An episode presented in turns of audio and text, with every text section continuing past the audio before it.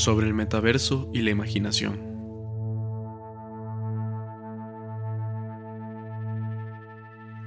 Todas las tecnologías deben ser imaginadas antes de materializarse, pero ¿quién las imagina? ¿Quiénes no participan del proceso y por lo tanto que otros futuros nunca tomarán lugar? Facebook cambió su nombre, ahora se llama Meta. El cambio busca reflejar la nueva visión de la empresa enfocada en la construcción del metaverso, un entorno de realidad virtual y realidad aumentada al que podremos acceder con gafas inteligentes representados por un avatar en un futuro no tan lejano. Zuckerberg introdujo la idea a finales de octubre en un video de lanzamiento disponible en YouTube. A lo largo del pitch, el CEO de Meta se reúne con varios jefes de producto de la empresa para tratar de explicar cómo se imaginan que se verá el metaverso. Quizás jugarás juegos antiguos de nuevas formas, dice Zuckerberg en la sección de gaming, mientras vemos a una persona con cabeza de león jugar ajedrez contra un holograma en una plaza. Cosas poco emocionantes como estas se ven a lo largo del video.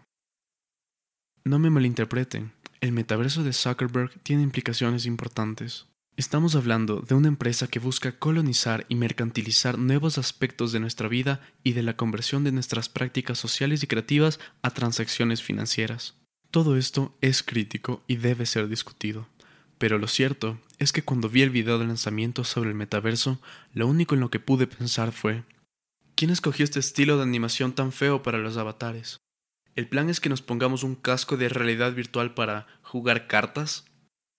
Después me di cuenta que mi rechazo al proyecto de Zuckerberg respondía a una inquietud más profunda sobre lo poco democrática que resulta la invención de nuevas tecnologías.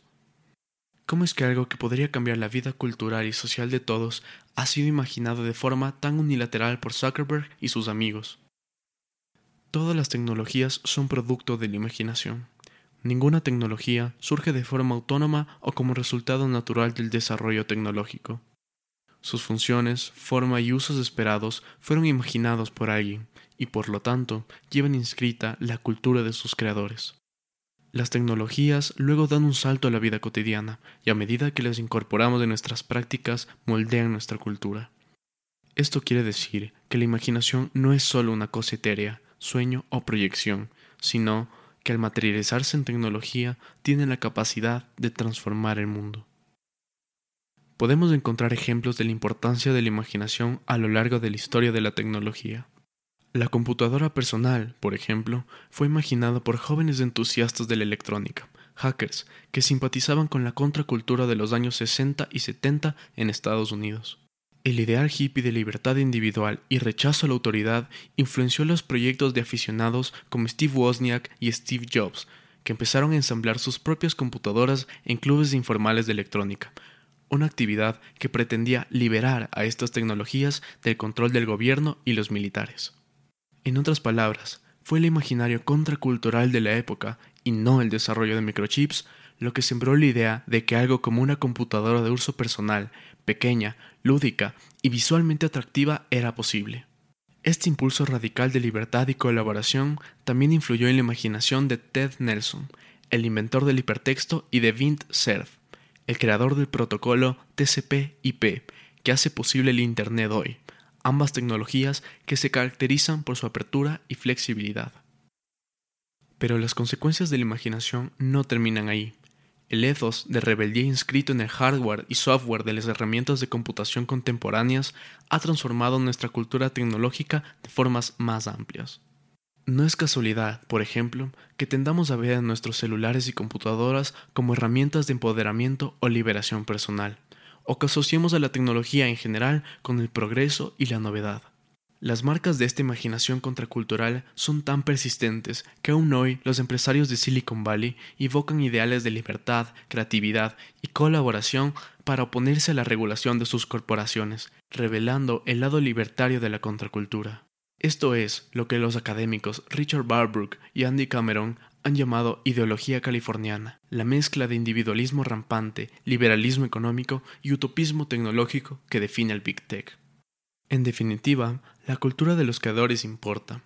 Son esos imaginarios los que dan forma a la tecnología y fijan su significado preferente. Por eso es necesario cuestionar quién imagina la tecnología, quién no, y en ese sentido que otras posibilidades nunca tomarán lugar. La propuesta del metaverso es un buen ejemplo de estas asimetrías. Más allá de sus avatares caricaturescos, Zuckerberg ha imaginado un universo definido por el gaming, el comercio y el trabajo de escritorio, un futuro tecnológico que refleja los intereses, valores y formas de vida de personas que se parecen a él, jóvenes empresarios tecnológicos del primer mundo.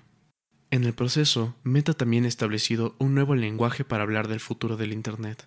Bienes virtuales, avatars, home spaces, workrooms y formas muy específicas de teletransportación son algunos de los conceptos que desde ya demarcan los límites imaginativos del metaverso. Así se ve el futuro, este es su vocabulario y sus condiciones, nos dicen.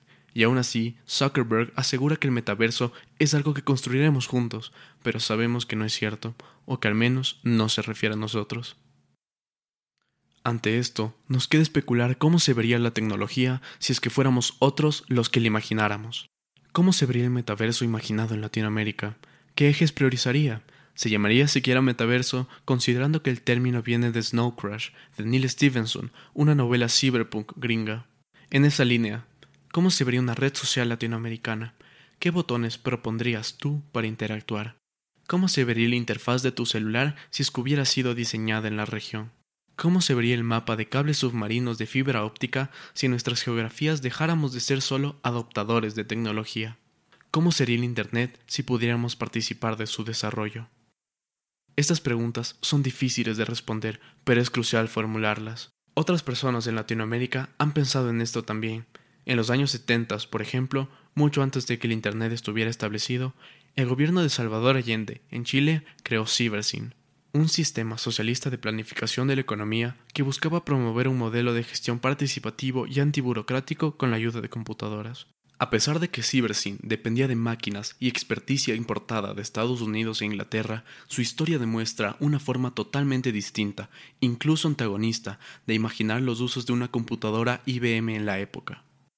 Entre ejemplos más recientes está Big Data from the South, una iniciativa académico activista que busca desoccidentalizar las formas en las que pensamos de los datos y sus usos. Otros proyectos como Think South reúnen artistas y académicos preguntándose cómo se vería el mundo si es que pudiéramos explorar la idea de desarrollo desde nuestros sistemas de valores propios. Con este fin, toman la obra Hombre Constructivo, 1938, del artista uruguayo Joaquín Torres García como un punto de partida para trazar imaginarios tecnológicos desde los sures del mundo. También podemos encontrar más ejemplos en memes como los de DJ Tiwa, que ilustran la sospecha que circula alrededor de las narrativas de Silicon Valley. Quizás el metaverso de Zuckerberg sea un rotundo fracaso. Quizás nunca se haga realidad. O quizás tome otro rumbo. Quizás los avatares del metaverso lleguen a gustarme. Y quizás diseñe el mío con cuidado. Detrás de estas posibilidades hay visiones sobre el futuro que están en disputa. ¿Vamos a plantear la nuestra? ¿Quién va a hacer el trabajo de la imaginación?